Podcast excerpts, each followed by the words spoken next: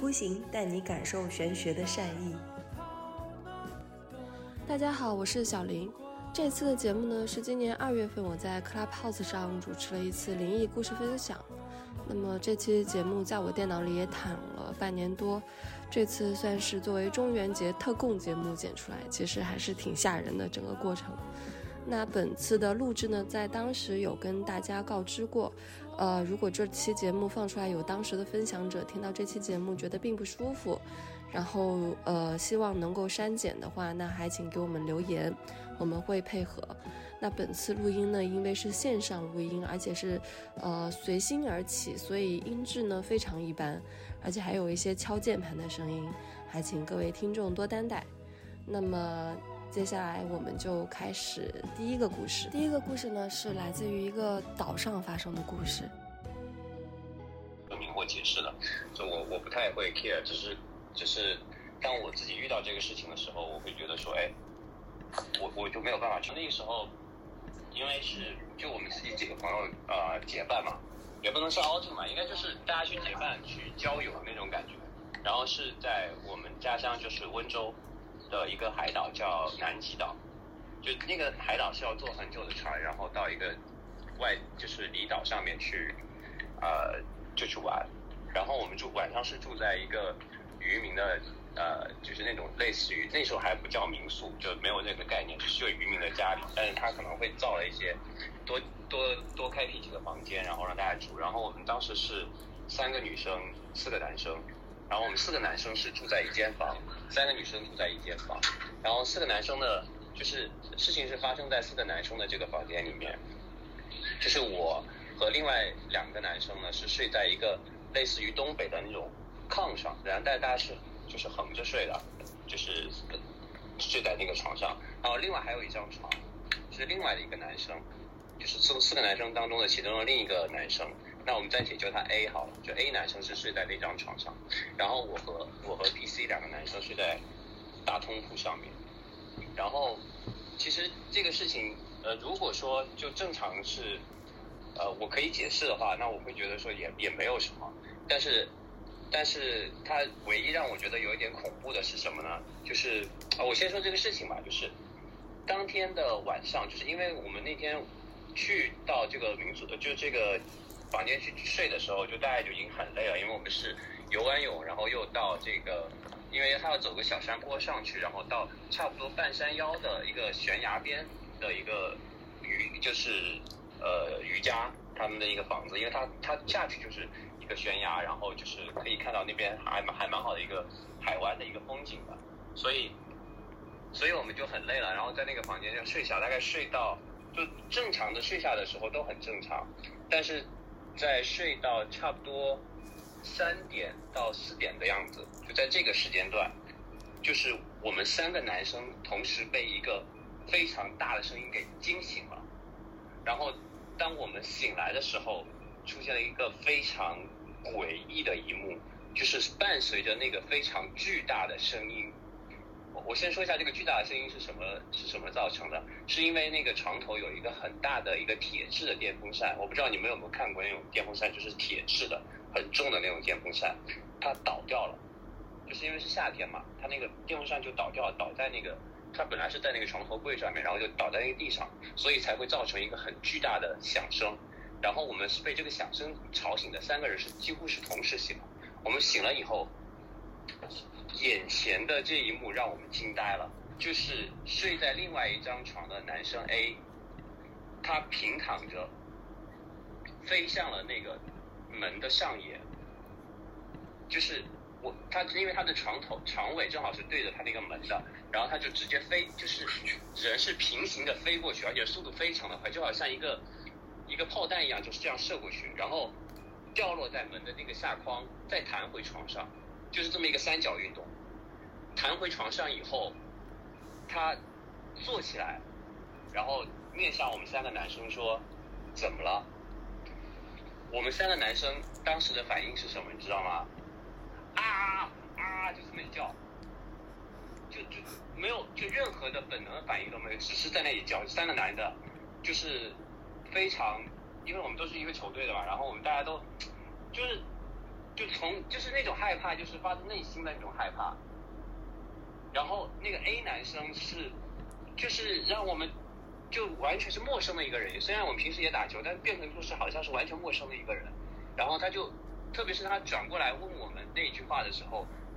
就仿佛刚才的那个炮弹一样弹射，然后再折返，再回到床上那个过程，就是没有发生过一样。然后我我一直以为可能是我一个人的梦，我当时就内心的想法，虽然我一直在喊。但是我一直以为是我一个人的梦，然后我们三个男生就也不敢去。我们我们当时想的说有可能是梦游，就是那个那个男生可能是梦游，但是我们三个男生没有办法解释的是什么？是他怎么会有那个就是超长的那个动作，就是像炮弹一样射到门门的上沿，然后弹到那个门的下面，然后再弹回床。就中间没有任何，真的是没有任何什么爬行啊，说你们说的什么，哦，这个人是怎么走过去啊，或者都没有，就是就三个动作，蹦蹦蹦，然后就回到床上的时候，这个动作就是就是正常的，然后他还还坐起来了，就是因为我们知道他睡下去的时候是把眼镜摘掉的，他戴眼镜的一个男生，他摘掉眼镜了，但是他弹回床上那一刻的时候，我们看到他眼睛是戴着的，然后他还转转向我们。我我没有没有看清他是睁着眼还是闭着眼，但是他就是跟我跟我们说了一下，就说你们怎么了？我们三个男生当时就是就我记得就是喊了三声，喊完三声以后啊啊就这样喊完以后，我们也不敢跟他对话，就是他们说如果是梦游的人的话，你去叫醒他可能会有一些意外的情况发生，所以我们三个人就是也也也就很很搞笑的三个男生就就抱在一起，然后我们也不敢出门。然后我们就看他，就是说完这句话说你们怎么了以后，他也没有等我们回应，他就我们因为我们在叫嘛，没有叫醒他，就我们这么这么叫，他也没有好像什么特别大的反应，他继续躺下去睡。然后我们就是一直等到差不多四点半五点，就天有点星光，因为靠海嘛，所以那个星光有点天边有点有点渐白的时候，我们才跑出去，跑到女生的这个房间。然后去跟女生说，说我们有可能撞鬼了，但女生都不相信，以为我们想进女生的房间是为了占便宜或怎么样。但是就是我们三个就是真的是吓得惨白，就三个男生大男人就吓得惨白，然后让那个女生不得不相信。然后后来后来就是 大概差不多到七点多的时候，我们就在女生的房间不敢睡，他们也不敢睡。然后我们就大概到七点多的时候再回到那个。我我们是男生住的那个房间，然后我们发现他醒来了，在收拾那个床铺，然后我们的回答就是说，就是不敢去问他什么，我们就是说，就你昨天睡得还好吗？他说还好啊，他说你们怎么起得那么早？然后我们三个男人都不敢说话，我说哦，哦了一下，然后就开始收拾行李，就幸好那天是要返，本身也也要返回了，所以。我我我真的是我从我从这个之前，我从来不相信任何什么鬼神啊或什么样，但是，我我我到现在我没有办法去解释那个那个面面前的那个景象，或者有催眠师他也可以解释一下，而且我我为了去 check 这个事情，我每隔一段时间，就是当我去想起这个我这个事情的时候，我就去问，就是其他的两个男生，因为都还是很好的朋友，我们都都我就问他说，当年。我们的确是看到了这么一幕，就是我要一直去跟他反复去确认，就是说我是不是我的记忆中出现了一个什么被安插了一个什么记忆或者怎么样，就是是不是我我或者是那段时间我自自己是不是有点精神紊乱，或或者可能青春期男生他该有的一些幻想啊或者什么，就一直在 check 这个事情，然后他说不是的，他说我他说我我发誓，就我现在那个时候说我们发誓我们看的是同一个画面，就没有任何大家都没有任何去夸大或。呃，去去，比如说去去改变他的一个一个想法，就真的真的是非常的恐怖。那个晚上，就是因为你你你看，就是他那个山头，就是背上就是其实是海岛嘛，你知道背背面就是那种田坡，呃，然后往上走就那种，然后前面是悬崖和海，然后前面大概悬崖前面还有它有个就等于是他们家院子一样，院子上面有一个在悬崖上面搭了一个那种棚，然后看下去就是海海海岸。我也我也没有什么见到什么实体的鬼怪啊什么的，但是这样一个人，他这样的一种表现，就是让我觉得真的还是有超自然的这种现象存在的，虽然我没有办法解释。我想提问一下，你说，就是那个电风扇倒下来，跟他的那个运动有这种力学关系吗？就有倒在门板上，然后把它弹起来的那种？没有没有，在床头柜，跟床头柜都不是他能碰到的地方，就是我们都不知道电风扇为什么会倒。就是我们醒来，就是完全是因为电风扇那个声音太大，但是电风扇就很重嘛，然后那个床头柜，它从这床头柜上掉下去，然后这个声音就我们我们，因为我醒来的时候，我们后来复盘的时候，我们看到那个电风扇在地上，我们想那个巨大的声音应该就是电风扇掉下去的声音，电风扇掉下去，我们三个人才会有那个，而它起飞的那个那个时间就是就是当我们醒来的时候，砰了一下，然后我们醒来的时候，大家睁开眼睛的时候就是。就几乎，我觉得我几乎就是伴着我们啊啊啊的那个节奏，他弹了三下，然后啊嘣啊嘣啊嘣就这样。但但是这三下是很恐，它是这个空间距离是很长的，不是像你们就是从床，它是等于说一个人是平躺在床上，当你平躺在床上，这个人然后脚就是脚冲着那个门的上沿那个方向就平行的飞过去，就是呃斜飞过去就是这样砰。然后脚动下去，人人掉到地上以后是屁股坐在地上，再反弹，就人是一个三角一样再反弹回来，就原来是就是完全就是被一个力量给拉着的感觉，就是就是很诡异，就你如果是从正常的物理学的上面就觉得人是不可能做出这样的动作，而且他自己没有发力，就对你没有发力，对，因为你要如果要比如说你要蹦过去，比如说我要跳过去，那我可能是脚蹬地，我才能才能才能。呃，比如说头撞到那个墙，我觉得这样我我合理，我会理解，就可能这个人是在床上蹦嘛，是吧？但是他是脚往那个上面冲，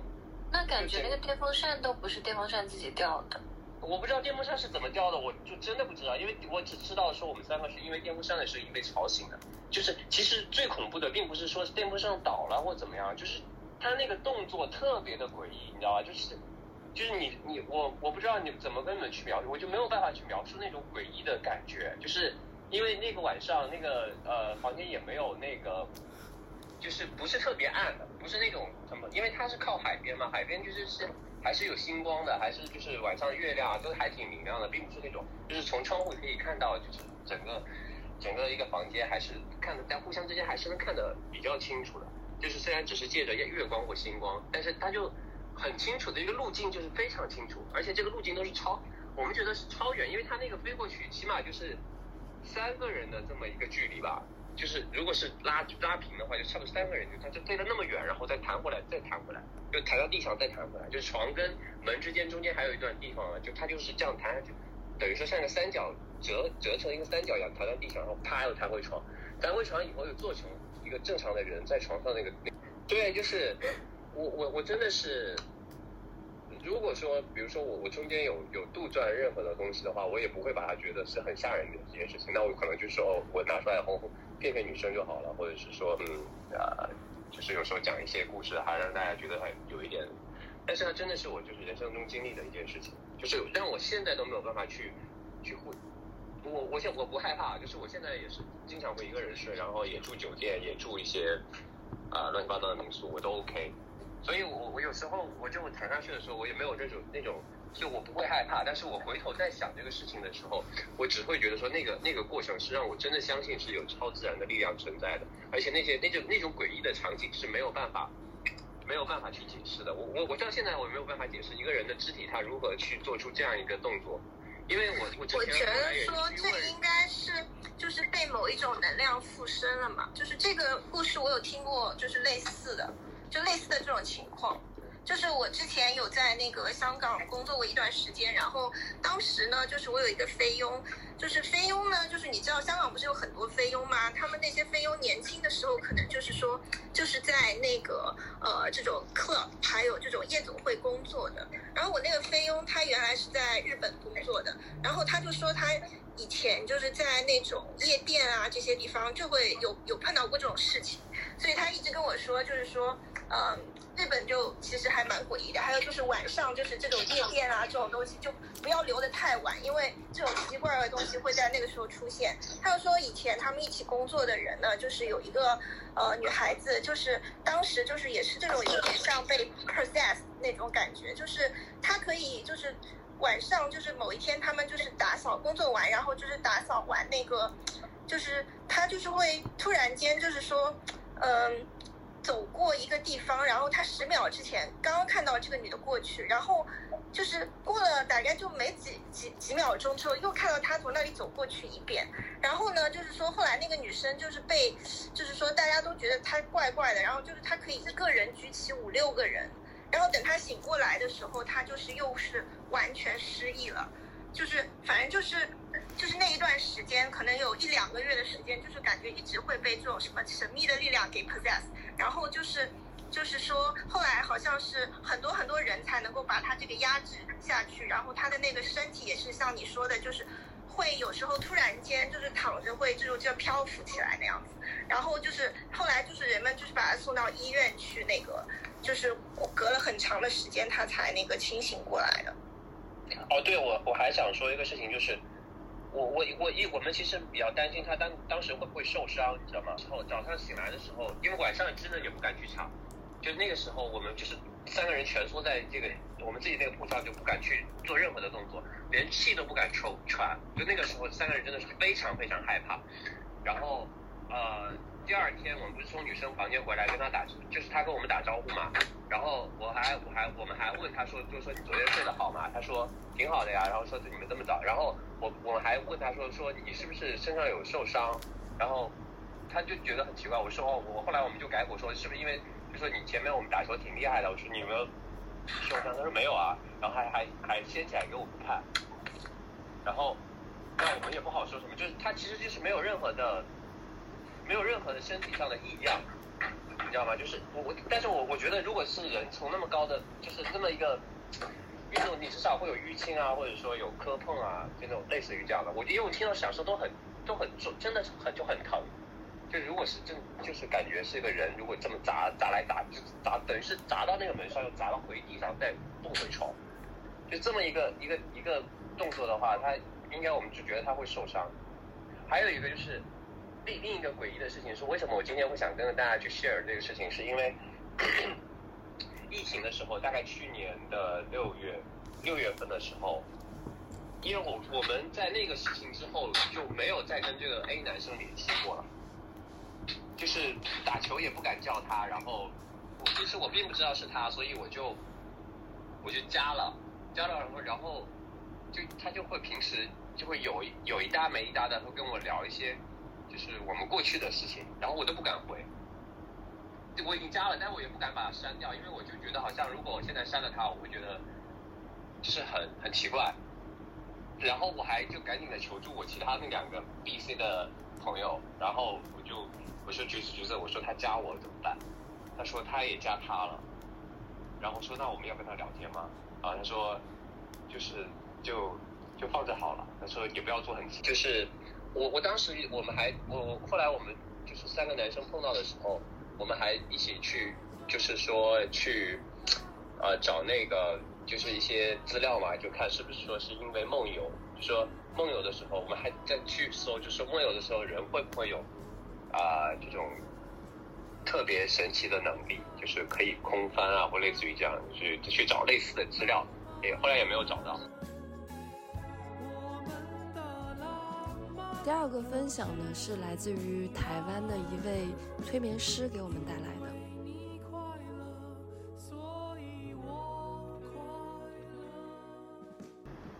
对，因为我处理过的前世今生的个案超过两百个，那这这中间呢也看到很多的故事啊。那我们不讨论这个前世今生啊，对我们来讲它真实性与否，而是我们怎么去看待故事里面的每个情节。呃，正如同一开始在早期我们提到梦境也是一样，其实每个人都是自己最好梦境的解读者。那么我们不妨可以做一个记录，就是啊，在做催眠或者是说做梦的时候，可以把这些内容或细节把它写下来。那么在经过几次催眠或者是梦境的解读之后，自己可以慢慢可以找到一些脉络。比如说，嗯，我梦到了下雨，我梦到了车祸，那这些东西当时我发生的，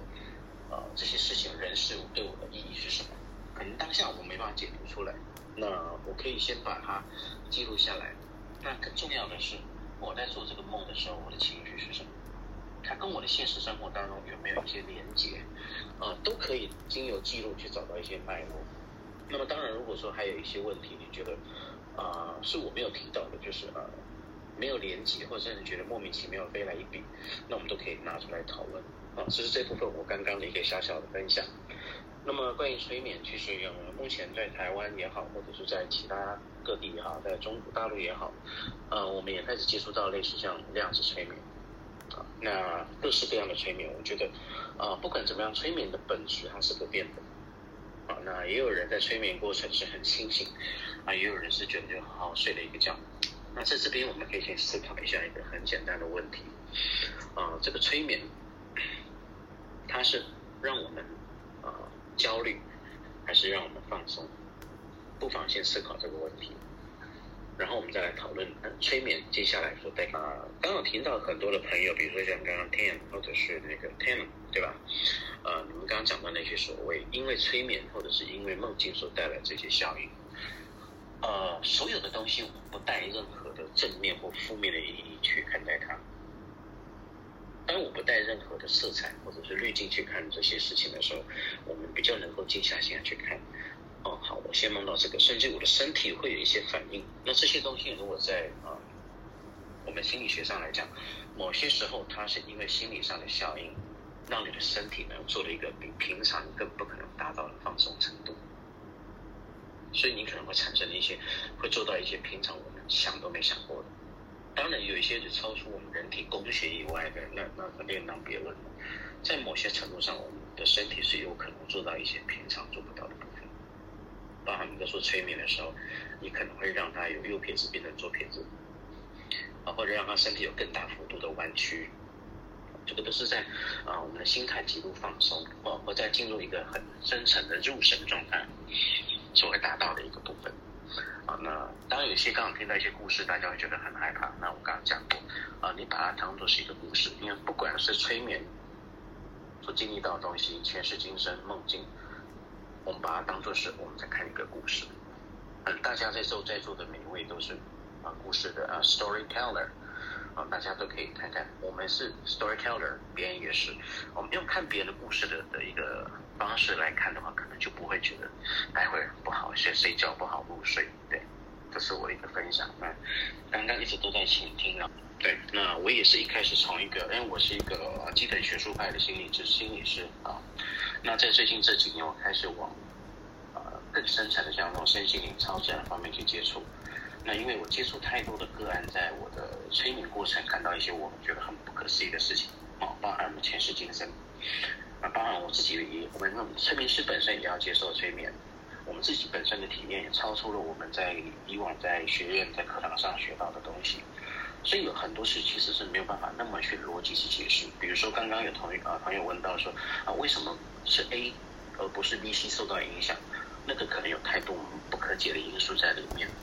啊，那关于做梦为什么会预知梦这个跟我们可以稍微用一点点量子的概念下去带进来。那么因为我们在睡觉的时候，其实啊我们身体或者大脑其实它某一部分是清醒的。那就刚好牵扯到我们的人的意识，它其实在意识这部分、能量这部分是没有现在、过去、未来的分别，也就是它这个意识在流动的时候，它并没有时间的问题，所以有可能啊，我们梦到的东西是明天要发生的，或者是过去发生或现在发生，可对大脑来讲它是一样的，所以我们会觉得说啊，我今天做的梦怎么刚好明天发生？事实上，在他的世界里面，没有所谓的先后顺序，它只是同时发生，只是在你的大脑的呃意识，我们的理性脑认知里面觉得先跟后的差别这样而已。这大略先提一下，以后有细节，我不知道有机会我们再来讲更细节的部分、detail 的部分。对，呃，我想今天接下来如果比较有空，我希望我也蛮希望能够到这里跟大家一起学习交流，对，这是我大概一点小小的分享。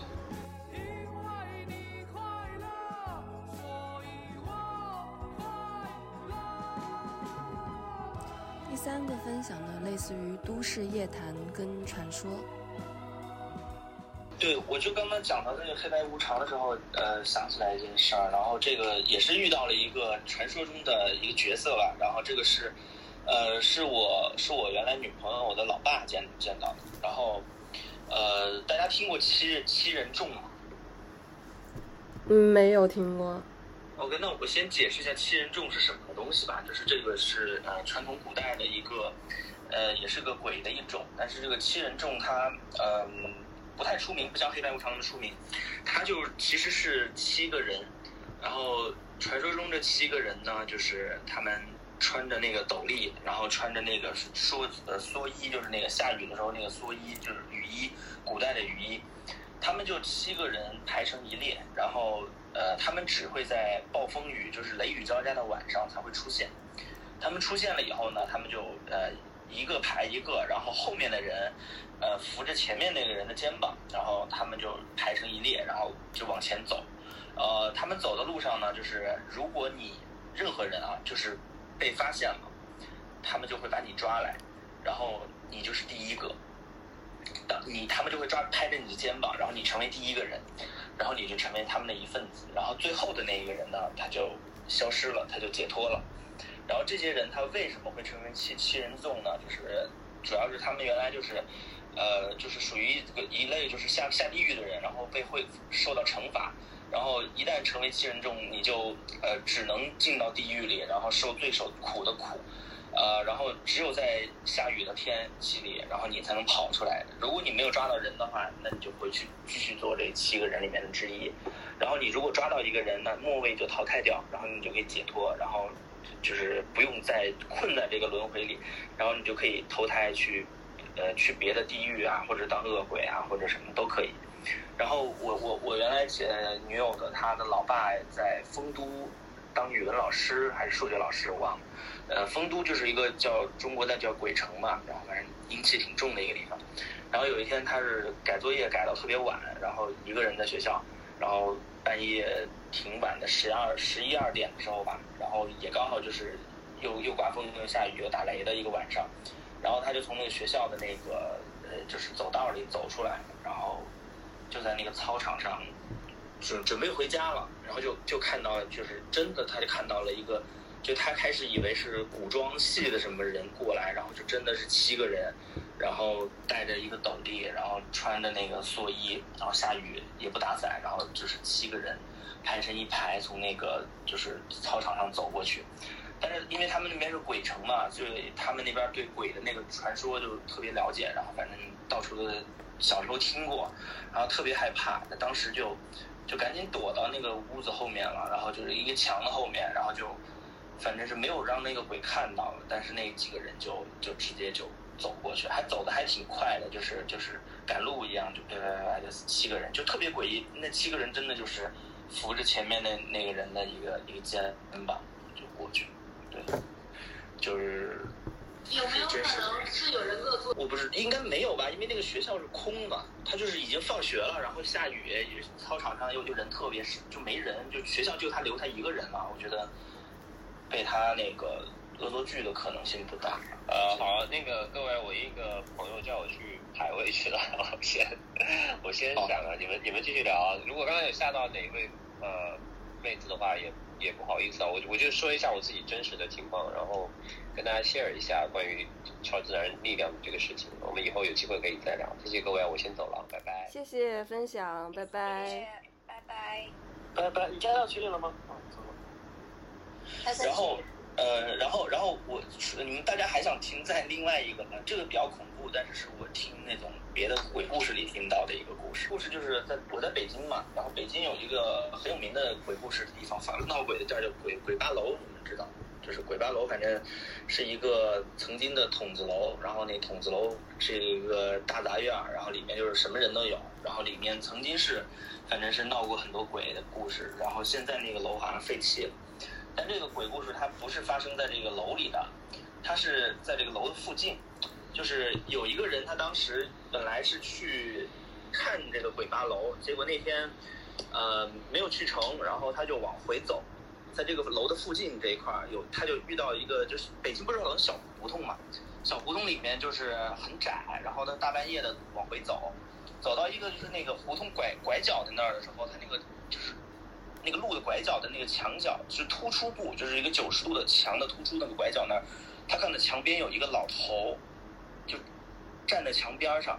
然后他站在墙边呢，他不是朝外站的，他就是面向那个墙。但是他开始以为就是有老头在那撒尿，你知道吗？就是也也挺常见的，很多人喝多了可能就是不想找那个厕所，就直接就路边就对着墙就尿了。他开始以为是对着墙撒尿，而走近了以后呢，突然发现这个老头就不像撒尿，因为他离这个墙太近了，他就是面壁思过一样，就是他就是直接鼻子都快贴到这个墙上了，然后他就很奇怪，然后他就。吼了一声，说：“干嘛呢？”然后他以为这个老头是什么，就是犯病的老头或者傻子什么的，在在街边上晚上出来溜达，他就喊：“你干什么呢？”然后那个老头听着了，然后那个老头就转头就突然就转头看着他，然后就嘿嘿一笑，笑完了就开始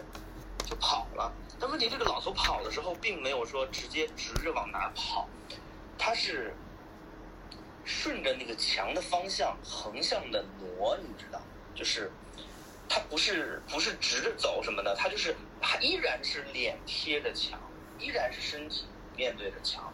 然后就开始岔开腿，像螃蟹一样横向的走，然后手还起来扶着那个墙，你就想想想想象，就是他比出来一个类似于火或者是大字那样的一个形状，就开始横着向那个墙走，向着那个墙的拐角走。然后他就横向的挪到那个墙的拐角了，然后这时候出现了个更诡异的事儿，他到墙的那个拐角以后，他整个身体依然贴着那个九十度转过去，然后整个那么大一个人就是转九十度贴着那个墙的拐角转过去，然后继续爬着那边走，就然后他他特别害怕，他没有追上去看，然后他后来在走进那个拐角的胡同以后，发现那个老头就不见了，就是。你可以感觉到那个老头就是一个放大版的蜘蛛，就是虫子一般什么在墙上走，他遇到拐角他不会飞掉，他就是，哎，就是整个身体紧贴着九十度，整个那个滑过去，你懂不懂？嗖一下滑过去了，然后他当时吓得不得了，就是，对，就是这样一个一个偶然的巧遇这样的。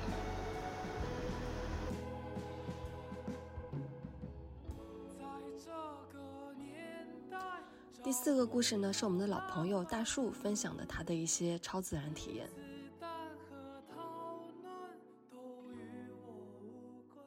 嗯，我来讲我的吧。我是一个阳气很旺的人，小林知道的。对。然后我的身主也很强。是。所以呢，我就很喜欢小时候探险，去一些没有人敢去的地方。而且大树是来自甘肃天水的，那边应该比较。很阳气非常旺嘛，因为很干燥或者干嘛的。对，西方属金嘛，但是就是我小时候其实是在就是郊区长大，就是我们那边全都是军区大院之类的，也不算军区大院吧，就是呃以前国家的一些这种厂区啊、工区啊，我们都是住在那个大院里面的，都是按照数字编号的。比如说我们家住在三三零这个部队的院子里，隔壁是六九幺三，还有什么二幺三工厂之类的。然后那边呢，其实就是西北的路嘛，你知道吗？就是比较窄的，就是这些路都是一条马路，垂直的，然后拐来拐去。然后这些路的旁边呢，就是人比较少。然后我们工厂附近都是没有什么什么人的，但是我们工厂附近有一些荒废的房子。然后你知道，就是小时候的时候我都不懂嘛，就说为什么马路的旁边会有一些荒废的房子，然后这个房子。就是感觉还感觉那个窗帘都挺红的啊，然后门也是很红的，然后刷了一个蓝色的这个漆之类的，然后就荒在那里，也没有人管，也没有人去玩儿，然后我就很好奇嘛，呃，然后然后就带着几个小伙伴去那边探险，因为门都锁了，年久失修都已经锁掉了，所以就只能翻进去嘛，就是直接翻院子翻到这个房子里面去。呃，然后就看在里面就各种的搜索。我们是中午去的嘛，但这个房子就很很怪的，它就是非常的阴，虽然这个西北没什么树吧，就是在马路边上一个房子，太阳照着，但里面就特别特别的阴暗。然后我们就在里面翻呀翻呀翻，然后翻到很多这种女性的衣服呀，然后还有这种绳子啊什么的。就是那时候脑子里其实没有想过什么，就觉得他肯定是住了，以前是一个住人的地方吧，或者是呃，就是比如说修车厂的这种这种宿舍什么的。然后还翻到很多这种以前也没有见过避孕套，反正翻到翻翻到过很多避孕套。然后后来我们就回来就给，然后我们探完险也没有拿什么东西回来，然后就回来给大人讲一个什么，说我们去那个红房子，然后那个里面巴拉巴拉巴拉的，然后大人就说说那那边以前是个妓院，啊，就是马路边上会有那种嫖娼的场所嘛，给给往来的那种司机，所以我觉得里面肯定是流掉很多孩子的，就比较的阴森。嗯，然后呢，在西北呢，就是像我们学校上初中、高中的时候都会有生物实验室的，然后就是我不知道你们上学的时候有没有见过这种婴儿标本，我们学校特别多，就是有有有一柜子的婴儿标本，从没有脑子的到这个到这个几个月的都有，就是排成一排的在那个就是我们的实验室的二楼，而且它是能看到的，就是里面是个教室。呃，然后你通过窗户能看到这些标本的，然后那个楼就特别特别的，也是白天阳光很好，你进了楼楼就很阴，然后好巧不巧的就是，因为我们学校那个时候想要招生嘛，就会建宿舍，他建宿舍就建在这个实验楼的旁边，离这个实验室可能就五十米的样子吧，就建了一排宿舍。然后建完宿舍之后，就是让一些比较偏远的地方的学生住进去嘛。再住进去就得选，就是好像那个宿舍，我记得就是刚刚开始住人的时候，然后大概就住了两周吧，然后就发生了杀人事件，就是一个一个学生就把另外一个学生捅死了。我觉得也可能是跟这些阴气很重的东西有关系，就有有这种死因的地方，感觉都不是特别的。吉利都很容易闹出一些事情来。你可以分享一下你之前的路灯事件，我觉得那个还蛮 妙的。那那个那个到现在都有，我今天晚上还在跟 Echo 说呢，我说你看灯有灭了。嗯。啊，因为我自己我自己体质太阳了嘛，所以不太会不太会这个，就是对鬼怪没感觉，就在我面前我可能也没啥感觉。我倒是特别想就说看到一些灵异事件或怎么样的，但路灯这个就比较悬，就是我。我从高中的时候发现，就是我经常回家的时候，一个人走回家嘛，从学校走到家里可能就两公里左右，就发现每次走回家晚上的时候，就会有一个路灯就灭。刚开始我以为它是供电的问题嘛，后来就发现它每天都灭，每天都灭。就这个现象从我高中延续到了延续到了现在，就基本上。比如说晚上去游泳，游完泳回来走一走，就会有一个路灯灭。然后今天晚上去吃饭，也也有个路灯灭，我就会跟身边的朋友说嘛。刚开始他们也不相信，后来每次晚上跟我出去，就是喝酒啊、玩什么的，回家的时候就一定会灯灭的，就是很多人都见证过这个事情。所以就是突然一个灯就灭了。所以就是跟着你一路从甘肃到了上海，是吗？对，而且出国也是的，像去泰国玩什么的也会灭。我以为不会跟那么远呢。所以我把它叫做幸运的小鬼怪，每次都是给我一些暗示，比如说是不是提醒我，嗯，要最近注意点什么呢？还是觉得最近情绪太暴躁了，需要压制一下？反正每次灭我都会注意了，注意了以后就会调整一下心态什么的。可能是一个善良的鬼。我们终于注入了一些比较呃那个温馨的一些飘飘故事。对，这个是温馨的飘飘故事，我觉得这个鬼还挺好的，每次都提醒我，提醒我，提醒我。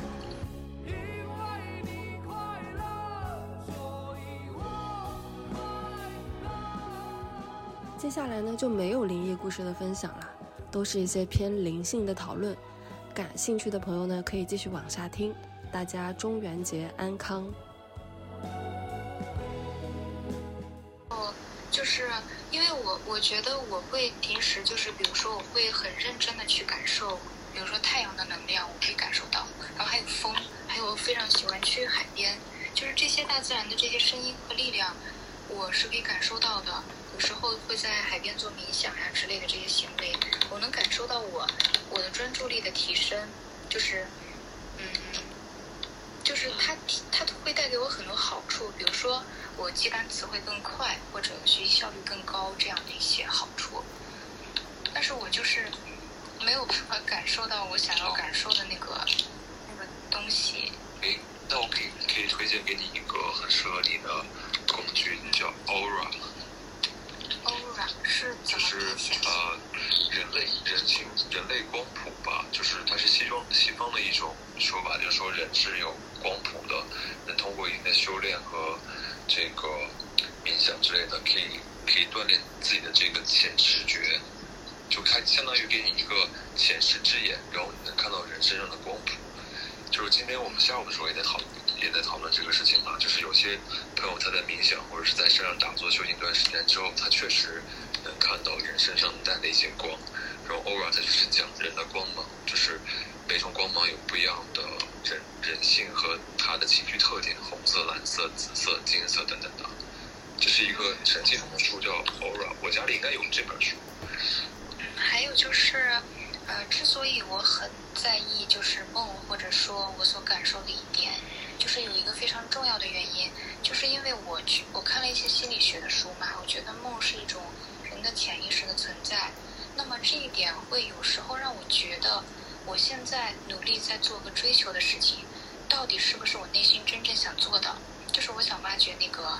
或许我现在做的并不是我内心真正的想要做的事情，我想挖掘那个潜意识，或者说那个最深层的那个想要的东西，最需要的东西问一。下，你现在做这件事情没有任何的不安或者任何不好的情绪在里面吗？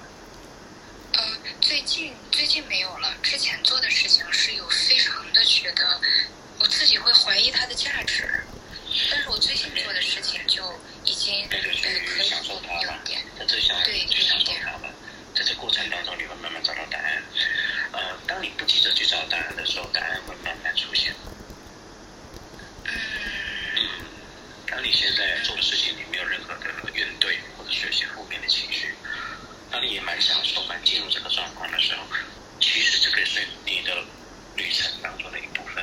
也是我刚刚提到的，我们都在写自己的故事。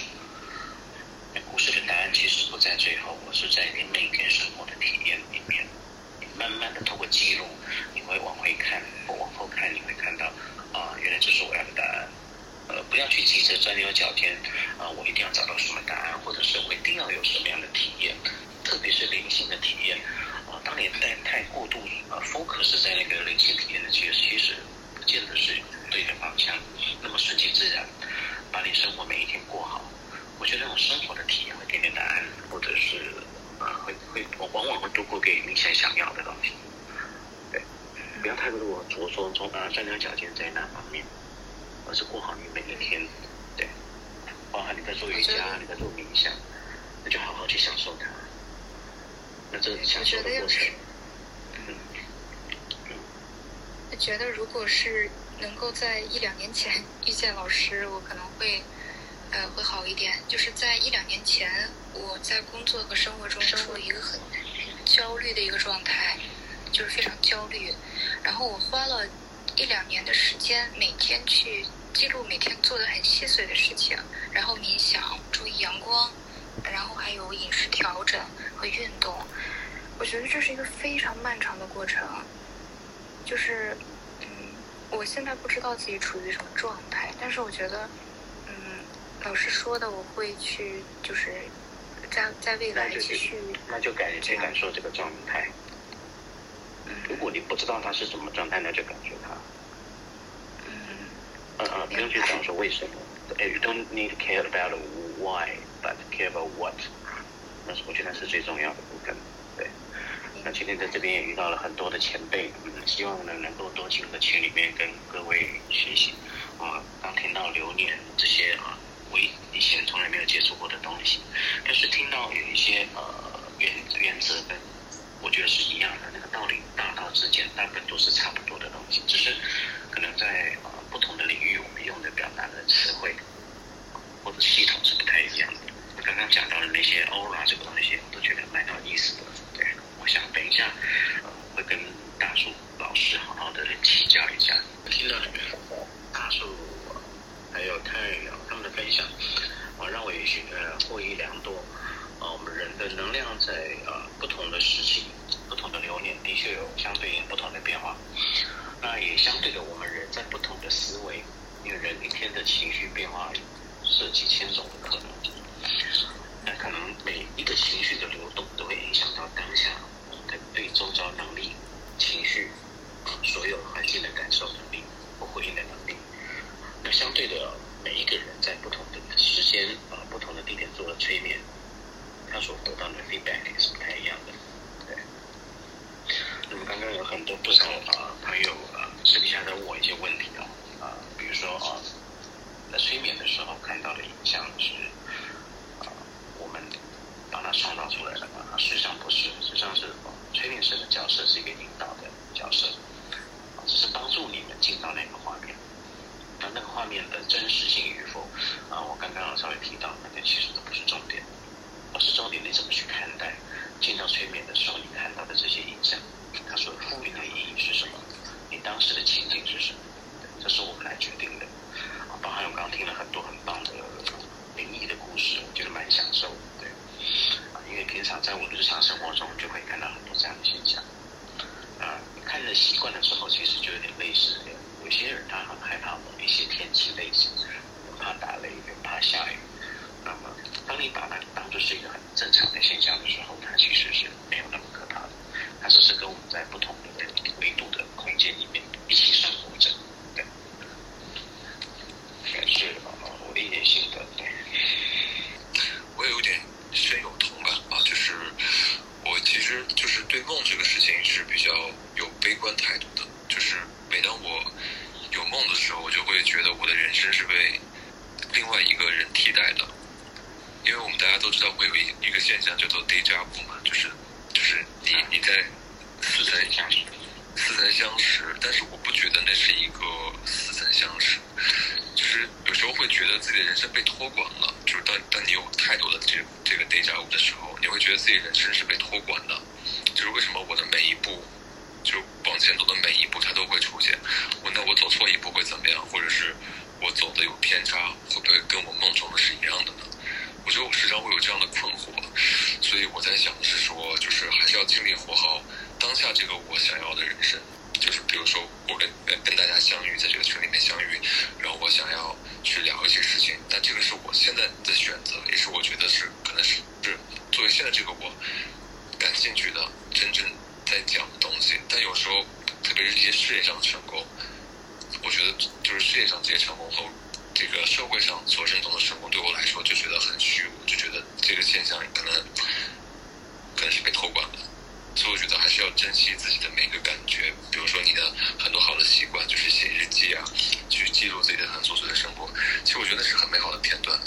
你能感觉到自然，能感觉到天气，感觉到你每一个笔划过。就是你的笔尖划过纸张那种触感，都都是你，都是你很重要的一部分，生活的很重要的一部分的经历，这是大多数人都没有的东西。呃，就是刚刚听那个大树他分享，他说，呃，他对那个梦的感觉是悲观的。其实，呃，我我听到这儿的时候，我有点想分享的，然后我很快讲完。就是我对梦还是就是非常乐观的。就是我我对梦的感受，就是我觉得梦境就是一个平行世界。为什么这么说呢？就是，嗯。也不是我，我直觉就是我做我我也是记录自己梦的人，而且我是非常能做梦的人。然后通过我记录自己的梦，我就发现我做的梦其实是有连贯性的，而且就是我在梦境中出现的我的朋友，然后就是一些我认识的人，我每次做梦梦到他们的时候，就是在那个梦境世界里，他们就永远处在相同的位置。然后他们就比如说我之前上大学时候有寝室，然后我梦到我室友的时候。他们就会永远在那个寝室里，然后我每次去就可以去那里找他们。然后就是在我的梦境里，好像每个东西都是固定的，然后他们就是按照他们的时间流动着，然后他们就是那样生活着。然后我睡觉的时候，就像压了一个发送键，然后就把我发送去那个平行宇宙。呃，然后我我就可以去我熟悉的地方找他们，他们一定在那里。然后呃，我记录过很长时间我的梦，我还开了一个那个 series 在我的那个微博上，就为了记录梦。我就发现其实。就是很多事情都是细节上都是联动的，所以我就觉得，我大胆一点猜测，就是我个人感受啊，我就觉得有有时候睡着了，可能就是你的灵魂飘去了平行世界，在过另一种生活，然后你醒来你就过现在这个世界的生活。所以，我我对梦境就是觉得它很奇妙，而且我是抱着乐观态度，我觉得它非常好玩。好的，就这样。哎，小。林女士，你是不是之前录了一期播客是讲清醒梦的？我记得我好像有听过哎。对我那期节目是讲清醒梦，因为清醒梦它其实是就是让你在梦里面意识到你在做梦，所以你可以进行控梦，就是控制你的梦境。那么百分之九十以上的人可能在意识到自己在做清醒梦的时候，他们都会说尝试去起飞。那你怎么样去意识到自己在做这个清醒梦呢？那么其实就是有很多的一些，呃，关于周边的一些就是呃事物，你可以去判断。比如说你看到天上有两个太阳，或者是说呃你发现一本很久都没有发刊的一个刊物正在报刊亭上面去发售，呃，或者是说你摸着你们自己家的一个毛毯，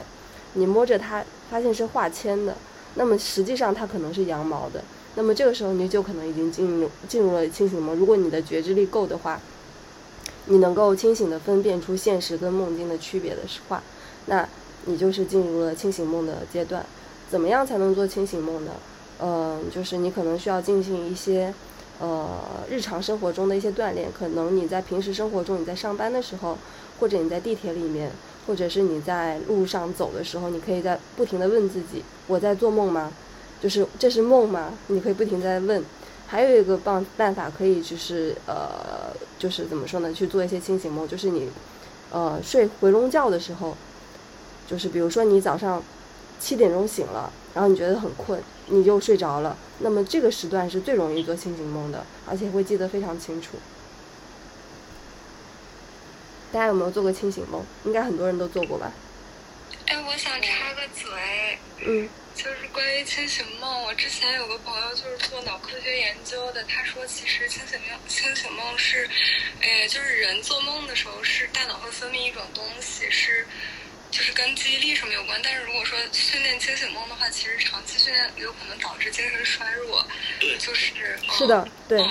插一个嘴，就是这个东西不太好，因为之前我记得淘宝上不是有卖那个清醒梦眼镜嘛，就是那个眼镜它会呃侦测到你大脑的皮层活跃，就是睡觉的时候，它觉得你在判断你的呃做梦的时候，它会呃发一个红光，然后那个红光其实呃亮度就是不会把你弄醒，但是你睡着的时候，比如果你闭眼的话，你能是感受到这个红光的，它一定频率去闪。然后你其实就是一个外界辅助条件，就是你做梦的时候，你可能会感知到这个红色的光，然后把你唤醒，就是能让你就是在梦里面唤醒，就是你做一个清醒梦。但是后来那个东西禁售了，是因为它的确是长期这样对大脑好像是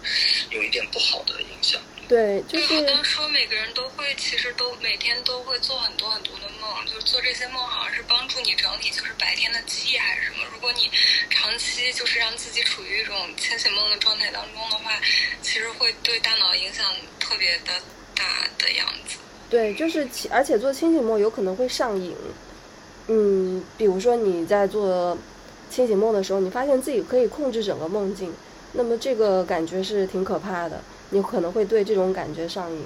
对，其实就随缘吧，也不用特别刻意的。就我可以跟大家分享一个故事，就是我之前在北京的时候，我有个朋友，他在我生日的时候就送了我一堆佛牌，嗯，好像花了他几万块钱吧，从泰国请过来的。那个时候因为在北京，他的那个呃佛牌那个时候特别的盛行嘛，然后他可能就是想要把这个从泰国那边买过来到。呃，国内，然后就是，呃，想要去卖，但是呢，就是因为可能销量也不好或者怎么样，他也卖不掉，然后他结果就在我生日的时候都送给我了，所以就是一堆佛牌就在我的房间里面就待了很久，我把它放在最高的那个柜子上面，柜子最高的高层那边，然后放了很久，我其实也没有什么特别的感觉，觉得不对或者怎么样的，但恰好那个时候我是住在呃八里庄南里那边，然后我们家对面呢就有个佛牌店。那个时候呢，我觉得这个佛牌一直在我旁边，实在是不对劲，然后就捧着这么多的佛牌，然后就是去到对面的佛牌店，想说，哎，这个佛牌就放在你这边卖吧，对。然后那个佛牌店的主人呢，他是一个呃，就是演员，可能也不是特别出名的那种，可能就是呃十几线的那种，他可能也参与一些影视剧的一些传那个演出什么之类的，然后。我进到他那个店里的时候，就发现他的店里面摆满了古曼童。古曼童就是，而且他那些古曼童特别大，特别大一个，就是嗯，像就是像呃一半个人这么大，就好好多，而且都是金身的那一种。然后我就问，哎，你这个古曼童是不是就是，嗯，他们是真的是灵验吗，或者怎么样？我就问他嘛，很好奇。他说怎么不灵验？呃，晚上，因为他店里面有很多那种玩具车什么的。然后他说，为什么我早我晚上回家的时候，那个玩具车明明在门口，然后为什么我早上过来开店的时候，这个玩具车就变到了，就就突然在了卫生间里面，而且他而且他会去供奉这个古曼童嘛，然后就是呃给这他们喝可乐或者干嘛的，然后那个他是插了吸管的，呃，第二天早上过来的时候就发现这个吸管里面。吸管上面都是水珠，而且那个里面的那个可乐什么会少，对，所以我也不是，呃，因为也只只是他的一些一面之词嘛，我也不懂就是是不是真的，因为毕竟不是眼见之实，对我就是有一个这么一个事情分享给大家。我打算等一下我们这个房间结束的时候给大家放一段大悲咒，因为今天晚上可能特别多人。跟我想的一样，你知道吗？对对。对对对，放一个大悲咒给大家听一下吧，就是净化一下，因为感觉今天晚上可能很多人都被吓得够呛。好呀好呀好呀，非常同意，放一个大悲咒吧，大悲咒。萨